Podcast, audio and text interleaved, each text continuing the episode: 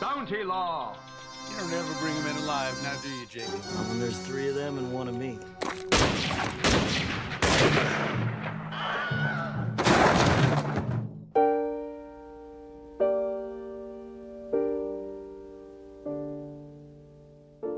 Bonjour à tous et bienvenue dans ce troisième épisode de Spéculation by Sofilm, le podcast en compagnie d'Emmanuel Burdeau. Bonjour Emmanuel. Bonjour Raphaël. Pour ce nouvel épisode, euh, Emmanuel, tu as tenu à revenir sur euh, un film américain qui a quand même pas mal marqué euh, l'actualité de ces derniers mois, c'est Tar de Todd Field. Et dans un second temps, on va s'intéresser de plus près à un chef-d'œuvre de l'histoire du cinéma, le plus grand d'après Sight and Sound l'année dernière. C'est Jeanne Dielman de euh, Chantal Ackerman qui ressort euh, prochainement chez Capricci. Pour commencer, on va parler de Tar. C'est l'histoire de Lydia Tarr, personnage fictif, qui est donc une grande chef d'orchestre avant-gardiste euh, américaine qui vit à Berlin et euh, qui est présentée comme étant au sommet de son art. On l'apprend au moment où le lancement de son livre approche. Elle prépare un concerto et en l'espace de quelques semaines, sa vie se dérègle, se, désagrège petit à petit. En gros, euh, Todd Field en tire un espèce d'examen de, des mécanismes du pouvoir, euh, des rapports de genre, etc. Pourquoi as-tu souhaité revenir sur Tar maintenant? J'ai fini par le voir un peu sous la pression d'amis qui m'ont dit l'avoir vu. Ils m'ont dit Tu vas voir, c'est quand même pas rien. Et en fait, je sais pas tellement quoi en penser. Alors, pourquoi? D'abord, je trouve le film est pas aimable du tout.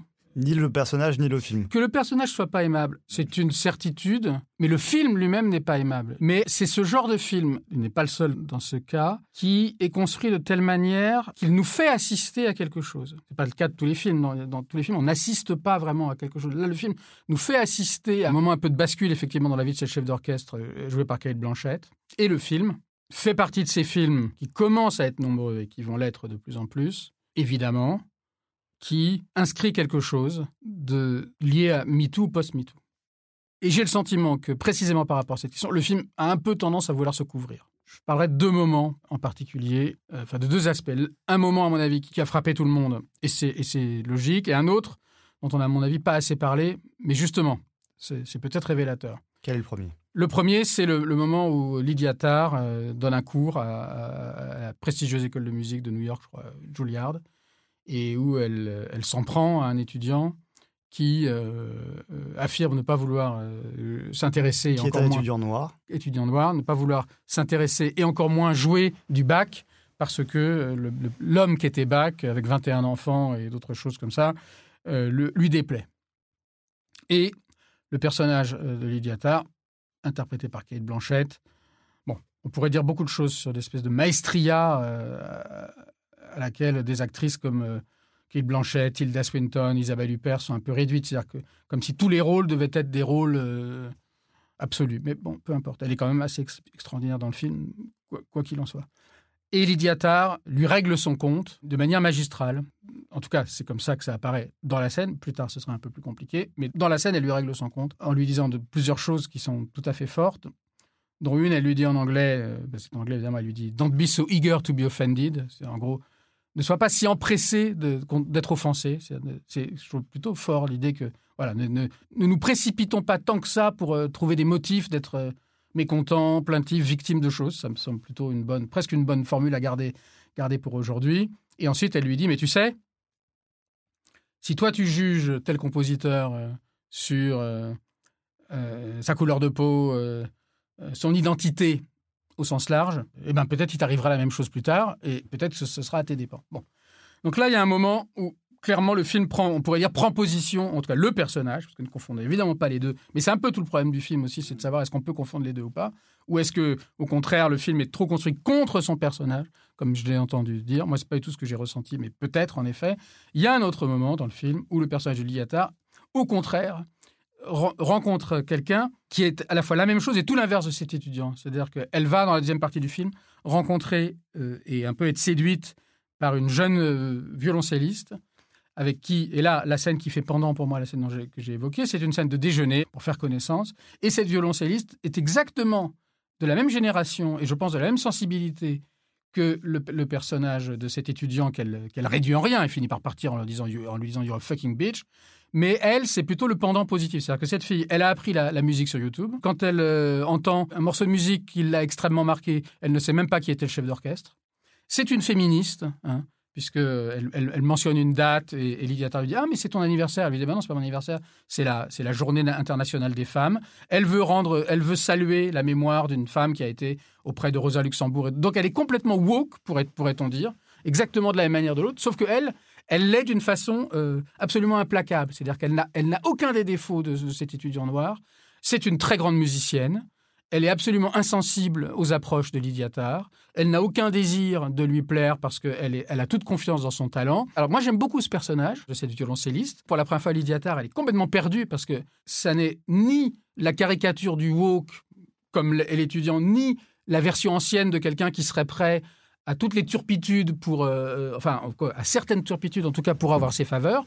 C'est quelqu'un qui vit complètement dans l'époque et que, et que le reste indiffère totalement. Et sur Donc, laquelle elle, euh, elle n'a aucune pas de prise. prise. Elle ouais. n'a aucune prise. Et moi, je trouve cette idée très bonne d'avoir ces deux personnages, mais de ce personnage-là, le film ne sait pas quoi faire parce que. Alors, mais déjà, je pense qu'il faut signaler, voilà, qu'on a quand même dans un film, peut-être pour la première fois, la représentation de quelqu'un qui est de son temps, réseaux sociaux, YouTube, euh, euh, voilà, woke, pour utiliser ce mot trop facile, mais qui est un personnage, je dirais même pas entièrement positif, c'est un personnage qui échappe, quoi.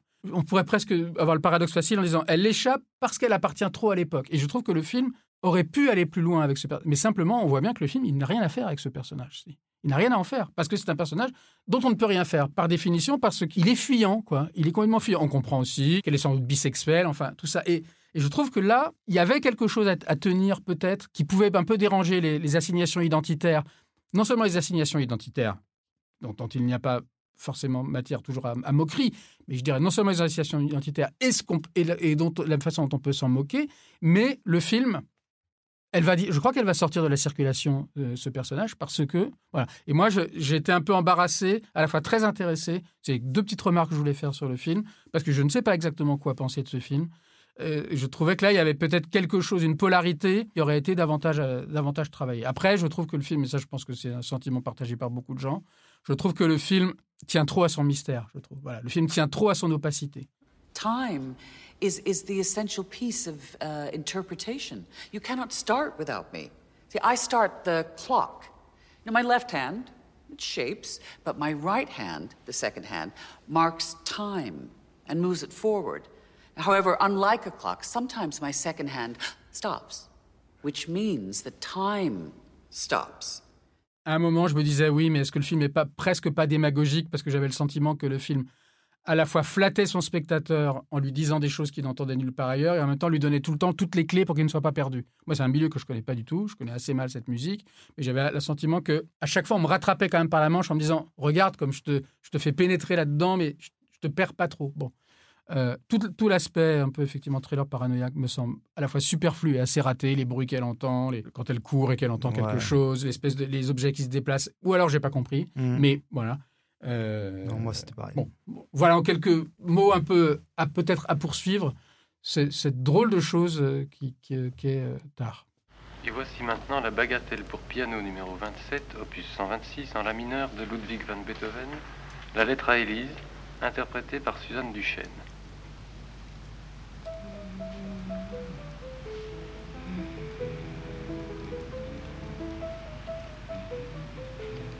Eh bien, on passe maintenant à un autre euh, très gros morceau avec un autre euh, film dont le titre est le personnage principal, à savoir Jeanne Dielman, même si euh, le titre complet, je ne l'ai pas sous la main je- de mémoire. Est-ce que tu es capable de citer le titre entier? Oui, c'est Jeanne Dielman, Bah- 23 quai du commerce, mais je connais pas le code postal de Bruxelles. et il paraît que le 23 quai du commerce n'existe pas. Cette émission a été très mal préparée. Donc Jeanne Dielman euh, qui euh, ressort euh, en salle par Capricci dans une version restaurée. Capricci qui est coéditeur de ce film, on, se charge de le, le rappeler quand même. Pourquoi as-tu voulu nous parler de Jeanne Dielman dans cet épisode? Alors il y avait un événement, en tout cas dans la communauté cinéphile, qui a remis le film en lumière, c'est le fameux euh, top de Sight and Sound. euh, et donc, euh, ça faisait des années et des années que c'était Citizen Kane, le numéro 1.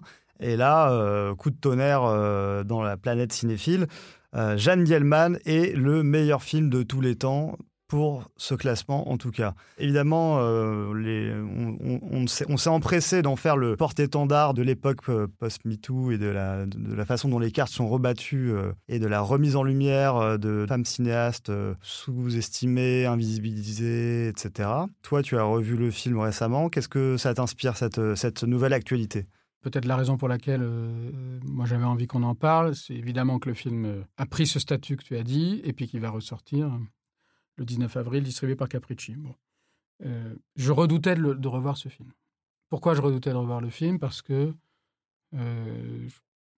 moi je, crois, mais peut-être peut je me trompe, mais je crois que les films très importants, c'est peut-être vrai aussi des livres, mais enfin parlons des films, les films très importants de l'histoire du cinéma, ne nous sont pas toujours accessibles, dans le sens où... Euh, non, parce que parfois, des, jeunes gens me disent, mais quel film vous me conseillez de voir pour découvrir le cinéma? Et je suis toujours embarrassé parce que je ne pense pas que... euh, si par exemple quelqu'un qui n'a jamais vu Citizen Kane, mais en a entendu beaucoup parler, le regarde, il n'est pas sûr que, en fait, il, soit en mesure d'avoir un véritable accès au film, parce que cet accès au film lui est comme barré par euh, l'image du film, la réputation du film, la légende du film, les images du film qui ont circulé depuis toujours. Et c'est très vrai de Jeanne Dielman sur les réseaux sociaux depuis que le film euh, a, été mis en tête du, top de Sight and Sound. Mais pas simplement avant. Beaucoup de gens ont euh, en photo de profil Delphine Seyrig épluchant les pommes de terre ou Delphine Seyrig faisant sa soupe ou Delphine Seyrig. Voilà, ce, ce que je comprends évidemment très bien. Mais moi, je me disais, est-ce que ce film, je veux vraiment le voir? Est-ce que, l'ayant déjà vu, et je l'avais vu il y a bien longtemps, il y a, je pense, 25 ans et pas revu depuis. Mais ayant vu, ayant croisé les images de Jeanne Dielman, et Jeanne Dielman est un film qui se déroule quand même essentiellement dans un décor. Donc les images sur lesquelles on peut tomber dans un livre, dans une revue, sur, Internet, sont quand même des images. Il, a une vraie unité qui, fait partie évidemment de son projet.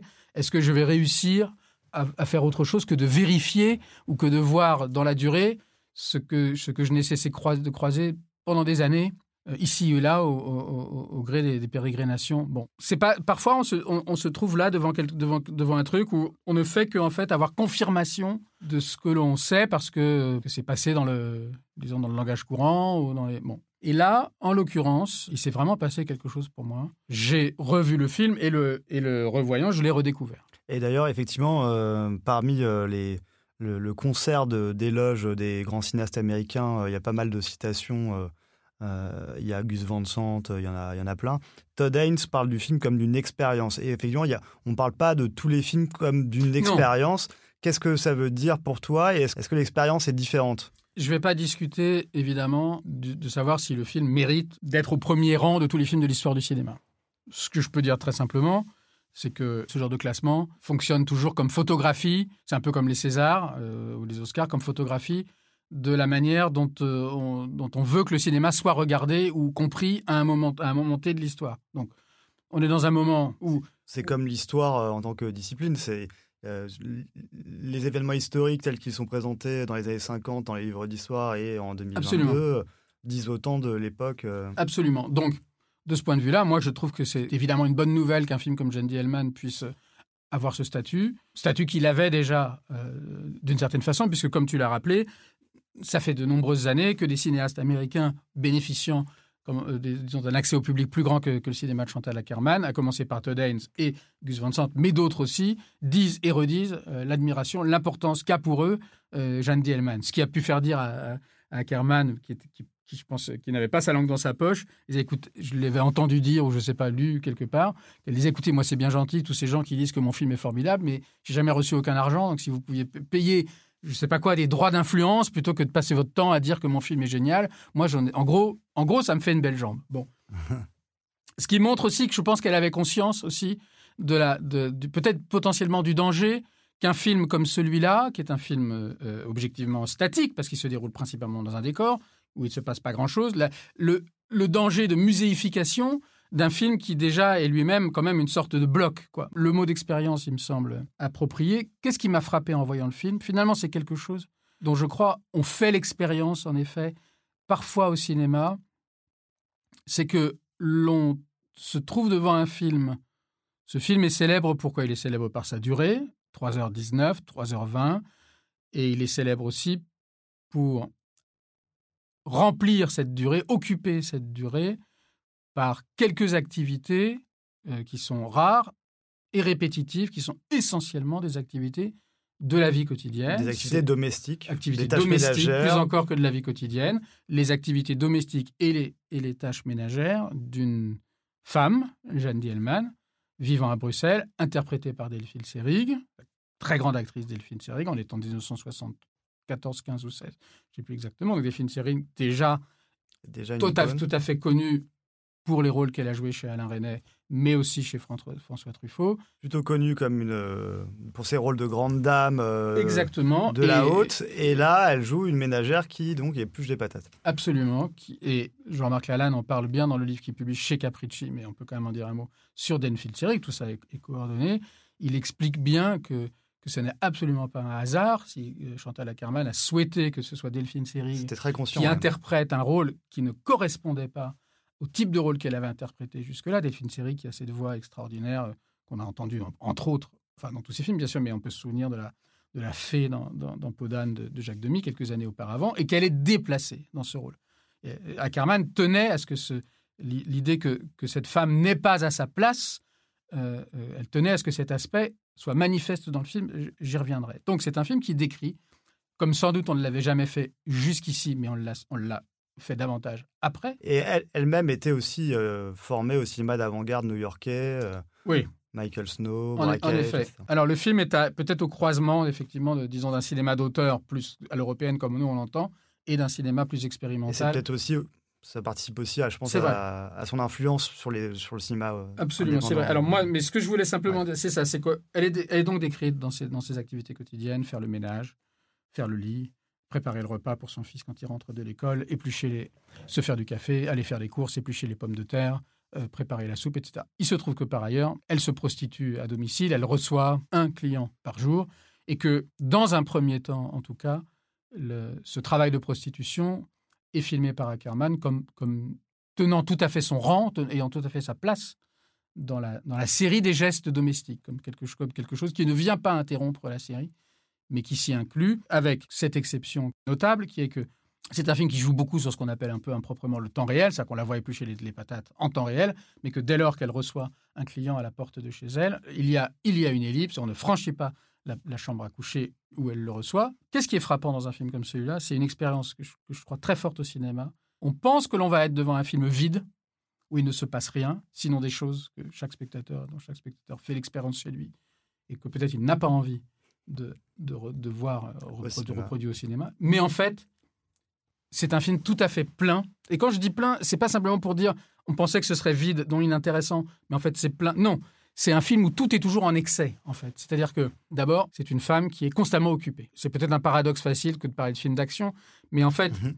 c'est pas un film d'action, c'est pas ça que je veux dire. Quand je dis plein, c'est d'abord une absence absolue de temps mort, quelqu'un dont la vie est ordonnancée, réglée dans le moindre de ses, de ses millimètres, de ses secondes, si bien que lorsque, dans le deuxième temps du film, elle arrivera à commettre euh, quel- quelques erreurs ou à, faire face à, des, à la moindre anicroche, un bouton qui manque, un, un café qui ne passe plus, qui n'a plus le goût attendu, un enchaînement de gestes qui n'est pas le bon, tout commencera à se dérégler. Mais ce qui est plein aussi, c'est-à-dire le, le film est plein et le film déborde plutôt qu'autre chose. Et je pense que c'est ça qu'on voit.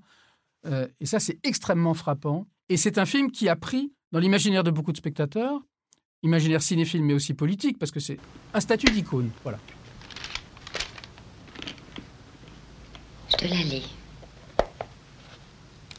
Chère Jeanne, cher Sylvain, il faut d'abord que je m'excuse auprès de vous d'avoir mis si longtemps avant de vous répondre. Pourtant, je pense souvent à vous deux et à la Belgique. Mais il y a eu la rentrée des classes et j'ai été très occupée et puis on ne voit plus le temps passer. Voilà maintenant que je me rends compte que c'est déjà l'hiver. Ici, il y a énormément de neige et c'est à peine si je sors. Nous avons une belle chambre d'amis et Sylvain pourra dormir avec son cousin. Peut-être que nous pourrons te faire rencontrer quelqu'un. Jack dit que tu devrais te remarier. Il dit qu'une belle femme comme toi ne devrait pas rester seule. Ça fait maintenant plus de six ans que Georges est mort. Nous savons que tu es très courageuse, même si tu dis que tu préfères rester seule. Nous savons que tu dis cela pour ne pas te plaindre et parfois quand je pense à toi, j'en ai les larmes aux yeux. Enfin voilà, Jack va bientôt rentrer et je dois encore mettre la table, alors je te laisse et je vous embrasse bien fort tous les deux. Votre sœur et tante Fernande qui vous aime. PS. J'ai envoyé le mois dernier par bateau un cadeau pour l'anniversaire de Jeanne. Elle est devenue une icône, Delphine Seyrig, elle-même, hein, puisqu'on a redécouvert récemment, assez récemment quand même, découvert ses activités plus militantes, et qu'elle n'était pas simplement, on le savait, mais l'accent est mis là-dessus aujourd'hui, les films qu'elle a fait avec Carole Rousseau-Poulos, soit, soit Belle et tais-toi et d'autres. Elle a pris un statut d'icône. D'une certaine manière, cette fétichisation du film, que nous avons tous constaté aujourd'hui en particulier sur Internet et les réseaux sociaux, c'est-à-dire l'utilisation de telles poses de, de Delphine Seyrig pour, pour en faire sa photo de profil, la fétichisation de quelque chose qui a priori ne se prête pas du tout euh, au fétiche, c'est-à-dire éplucher une pomme de terre, euh, repasser une blouse, euh, cirer les chaussures de son fils, jeter les poubelles, en fait est raccord. Je trouve est inscrite même, ça m'a énormément frappé. C'est inscrit dans le film, ça, et c'est inscrit dans ce qu'on disait tout à l'heure en passant. Mais je le dis tout à fait en, faveur du film, hein, absolument, parce que le film est totalement comme dans une espèce de fétichisation extrême.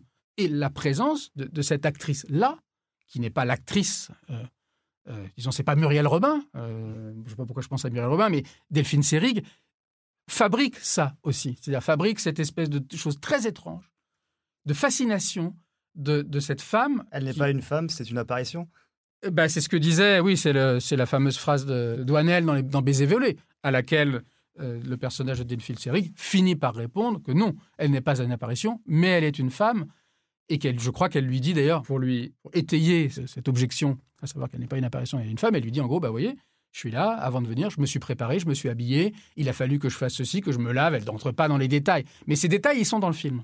Ils sont dans le film. Elle se lave, elle se lave après, après sa passe du jour, elle s'habille, elle se... Bon, mais ces détails qui effectivement pourraient euh, casser la fascination, en tout cas c'est dans ce sens-là qu'elle les donne à Douanel en lui disant mais arrêtez, on va passer un moment ensemble. En fait, en gros, elle lui dit écoutez, on va, on va, je vais vous permettre à la fois de réaliser votre fantasme et donc, et donc de vous en débarrasser. Mais dans le film de, de, de, de- de Chantal Ackerman, le fantasme est là quand même étrangement. Il est, il est là. C'est une ménagère qui se prostitue. Donc c'est quand même quelque chose d'assez sordide. Euh, C'est un type de prostitution qui n'a pas la violence de ce qu'on peut imaginer être la prostitution de rue, mais dont Il n'y a pas de qui- Mac, il n'y a pas de. non, mais il n'y a, mais qui, Il y a pas de mais qui est clients absolument, dé- absolument dénué de toute gaieté. hein. On voit bien quand même la- quand elle accueille ses clients, euh, euh, ce sont plutôt des hommes d'ailleurs, des hommes âgés. Enfin, il y a bon. Et malgré tout, malgré ce cadre, il faut pas le qualifier de sordide, mais malgré ce cadre qui pourrait être sordide, le film est, sans cesse dans une sorte de brillance en fait très très très paradoxale, mais très très forte, et dans une sorte de presque de fétichisation. Ça nous amène à ce dont il faut parler, même auprès de ceux qui peut-être n'ont pas vu le film, enfin il a quand même presque 50 ans, ça nous amène au fait que le film raconte véritablement une histoire. Et, pas n'importe quelle histoire. Alors avant d'y venir, je glisserai une remarque, c'est que cette dimension que moi j'appelle iconique ou fétichiste, ou presque héroïque, euh, c'est ça aussi que lui ont repris certains des Américains. C'est-à-dire que, que Gus Van Sant ait fait Last Days en pensant à ça, bah, c'est pas rien parce que Last Days, c'est Kurt Cobain. Et Kurt Cobain, il a beau être un peu sale, c'est une star. Voilà. Donc, et c'est aussi une star, étrangement, euh, dans le film. Je, moi, c'est comme ça que je l'ai vu. C'est aussi une star. Peut-être que c'est la distance par rapport au film qui, me, qui ne peut que me donner ce rapport, mais c'est aussi une star. Bon. Et cette histoire, elle est à la fois, euh, je sais pas comment dire, elle est à la fois bouleversante, magnifique, et au fond un peu indécidable. Moi, j'avais gardé le souvenir du film comme étant quand même, comme ne basculant que sur la fin, que sur la toute, qu'à la toute fin. Et en fait, il bascule à la toute fin, mais ce basculement, il est très progressif. Il y a le film est découpé en journées. Je crois qu'il doit y avoir trois journées. Et au milieu de la deuxième journée, si mes souvenirs sont bons, il y a des cartons qui disent première journée, très, très beau carton, très, très sobre, en bleu, comme ça, on dirait du, canson, ça doit être du papier canson bleu. Et au milieu de la deuxième journée, je ne sais plus ce qui le déclenche. Je crois que c'est l'épisode du café qu'elle doit passer à plusieurs reprises parce qu'elle le trouve mauvais. Et donc, elle qui jusqu'à présent était prise dans un enchaînement de gestes dont on comprenait qu'il répondait à la fois à une routine, à une solitude et à une logique d'efficacité, parce qu'elle devait quand même, dans une journée, euh, accomplir beaucoup de choses et qu'elle ne pouvait pas se permettre de ne pas être organisée, ne serait-ce que parce qu'elle devait faire le ménage, faire la cuisine, accomplir la passe du jour et que tout cela soit fait pour le retour de son fils de l'école, il se passe quelque chose qui fait que les choses se dérèglent, commencent à se dérégler. C'est-à-dire qu'elle elle se trompe, elle va dans la salle de bain avec la soupière, elle allume une lumière qu'elle doit éteindre ou elle éteint une lumière qu'elle doit allumer. Elle ne sait plus si elle veut d'abord se, laver ou d'abord faire la cuisine. Et ça se dérègle. Et le dérèglement prend des formes de moins en moins discrètes. Elle, se, elle part en quête d'un bouton dont elle a absolument besoin euh, pour le, manteau de son fils, qui lui a été offert, je crois, par sa sœur qui est partie au, Canada. Euh, elle tient absolument à retrouver le même bouton et elle fait plusieurs magasins. Dans un des magasins, tout à coup, c'est absolument superbe. Mais ça montre aussi que le film fonctionne plutôt sur l'idée d'un trop-plein, c'est que tout à coup, elle est, elle est prise de logorée. Elle raconte sa vie, en gros, euh, d'une manière qui lui correspond absolument pas, parce qu'elle raconte des, détails très, très intimes. Ma sœur est partie, elle a fait ceci, elle est revenue, elle m'a offert le manteau, mais si je recommande le manteau, ça va pas bien se passer. Tout ça. Bon. Et puis, va arriver ce moment où elle reçoit un, un client, le client du jour, parce qu'encore une fois, je pense que c'est une passe par jour. On entre cette fois dans la chambre. Elle a l'air d'abord de se sentir mal, disons tout simplement, et puis en fait, on comprend qu'elle est, qu'elle est en train d'avoir un orgasme. Euh, un orgasme contre lequel elle résiste d'une certaine façon. C'est-à-dire que c'est totalement inattendu, évidemment. Enfin, euh, absolument. Puis c'était inattendu dans le cadre du film, en tout cas, puisqu'on n'est jamais entré dans cette chambre, en tout cas avec un client. On a vu à chaque fois un plan sur le lit avec la serviette qu'elle qu'elle a, qu'elle a disposée, qu'elle qu'elle reprend pour la nettoyer. Elle, elle, elle est prise d'un orgasme tout à fait inattendu. Bon, là, il faut le dire, et elle tue son client. Voilà. Elle le tue comme, comme, elle le tue comme la conséquence de, de, de, cet orgasme. En tout cas, quelque chose là déborde qui est insupportable pour elle, qui est, insu- qui est totalement insupportable pour elle. Et je, il me semble, et ce que je vais dire était peut-être un peu, un peu facile, et il me semble que le film nous permet d'avoir par rapport à ça deux lectures. Soit de considérer que ce qui est insupportable pour elle, c'est le surgissement de quelque chose qui n'a absolument pas sa place dans sa vie, elle n'a pas de place pour quelque chose qui déborde, puisque tout est réglé au, au cordeau. Elle ne peut pas accepter quelque chose qui déborde. Un plaisir qui n'appartient qu'à Euh, elle. Son plaisir, euh, ne, elle ne peut pas se permettre cet, cet excès, comme quelqu'un qui dirait, ben non, je, pas quoi, je peux pas me permettre ça, j'ai ma routine, je peux pas, elle peut pas se permettre une sortie de route aussi, comment dire, aussi, aussi peut-être aussi Brutal. aussi brutale. Non, mais même si c'est une sortie de route heureuse euh, qui lui donne du plaisir, le film nous dit ça, mais il me semble que le film nous permet aussi de dire l'inverse. En tout cas, moi, c'est comme ça que je l'ai vu, c'est-à-dire qu'à savoir que au fond, ça a toujours débordé pour elle, et là, c'est juste la goutte d'eau. C'est-à-dire que moi, c'est comme ça que je vois. Que sa vie a toujours été trop pleine. A toujours, elle, a, elle a toujours été au bord de ça, d'occuper tout le temps l'image, d'avoir toujours les bons gestes, d'avoir ce, ce côté extrêmement fétichisé. Quand se, quand elle se recoiffe, elle se maquille. Elle était tellement, depuis, depuis le début, elle était tellement, d'une certaine manière, oui, peinte, si je puis dire, par le, par le film, et pleine, je crois que là, c'est juste. Au fond, c'est pas une interruption, c'est le couronnement de quelque chose, mais simplement, comme on dit, hein, toujours la goutte d'eau qui fait déborder le vase. C'est quoi? C'est la goutte d'eau qui est dans le vase ou c'est la goutte d'eau qui est pas dans le vase? Il y a la fameuse phrase de Marguerite Duras disant cette femme est folle. Et, et Duras, précise Ackerman, l'entendait comme un compliment. Bon. Je pense que si on entend la phrase de Duras, ça veut dire donc qu'elle l'est aussi bien dès la première seconde du film. On est autorisé à voir le film de cette façon-là, c'est-à-dire quelqu'un qui vit, depuis le début dans la folie, c'est-à-dire, je me répète, mais c'est pas une vie normale qui, par le fait de la jouissance et d'une jouissance qui n'est pas à sa place, ben, passe du normal à l'anormal. Non, c'est un type de vie qui, depuis le début, on est dans une, dans une sorte de dimension au-delà, presque, je, je trouve. Ouais, en tout cas, ce que je veux dire... Alors tout- même tout- qu'en apparence, on- ça raconte une histoire. On Oh. pense qu'on on pense qu'on filme une femme au foyer, tout ce qu'il y a le plus banal, et en fait, c'est tout ce qu'il y a le plus film n'est pas d'anormal. du tout, n'est pas du tout, du tout. Il pourrait l'être, hein, mais j'ai pas d'exemple qui me vienne à l'esprit. Il n'est pas documentaire du tout. Voilà. Souvent on dit ce film il est quasi documentaire, ce qui est une expression qui est très très facile, qui ne veut pas dire grand chose. On a le sentiment d'être devant de- devant devant quelque chose d'autre. Voilà, une autre vie. Et la fin est le couronnement de ça. Les deux soirs, elle a une discussion avec son fils, qui à chaque fois est une discussion sexuelle, qui est tout à fait incroyable. En tout cas, qu'on ne verrait absolument pas dans le cinéma aujourd'hui. C'est-à-dire que son fils lui dit, je sais pas quoi, euh, je crois que c'est- je crois que c'est mon mon âge. Maintenant, je vais découvrir le plaisir, je vais aller voir des femmes.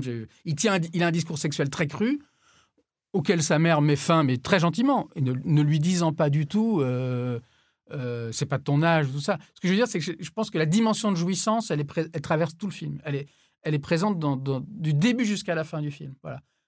C'est pas une jouissance qui vient en. En tout cas, moi, c'est la, la lecture, si tu veux choisir, que je privilégie. C'est pas une jouissance qui vient euh, Casser un truc. casser un truc, c'est que tout le film est, est- est- est fait là-dessus. Voilà. Elle est Mais- là en ligne de fond.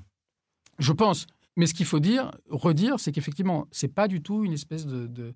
Bah, je sais pas, par exemple, on pourrait penser, ça n'a rien à voir, mais Belgique pour Belgique, on pourrait penser par exemple au film des frères Dardenne. Les Mhm. Dardennes aussi. Alors, ça n'a rien à voir parce que c'est pas caméra fixe, c'est plutôt la caméra portée, mais les Dardennes aussi, avec d'autres, ont voulu filmer la matérialité de la vie Le- sans, sans rien laisser tomber. C'est Rosetta, elle fait ça, elle prend son truc, elle s'accroche, elle allume la lumière. Voilà. Il y a aussi un héroïsme chez les Dardennes, mais qui est pas le même. Là, c'est pas du tout, du tout ça. Bah, ne serait-ce que par euh, le, le- le côté huis clos, l'enfermement du film. Parce qu'en fait, euh, quand on dit euh, faire du cinéma na- naturaliste ou réaliste, en général, c'est effectivement aller dans la rue, Mm. euh, trimballer sa caméra, euh, aller, aller choper des petits bouts de, comme ça de, de- de vie à droite à gauche autour de son personnage. Là, le simple fait qu'elle soit enfermée dans cette espèce de boîte euh, qu'est son appartement, Mm. euh, forcément, euh, ça, ça, ça tend vers une forme de d'abstraction. Oui, en, tout cas, en tout cas, ça, ça, elle est extraite de la, de la, de la vie quotidienne de la Mm. rue.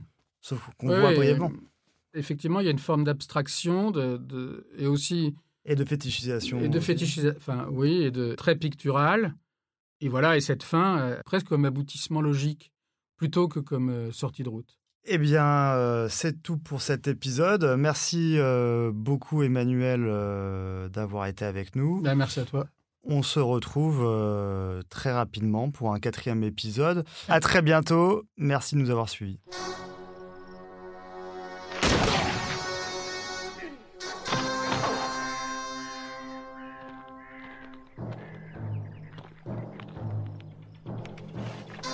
Bounty law. You don't ever bring him in alive, now do you, Jacob? When there's three of them and one of me.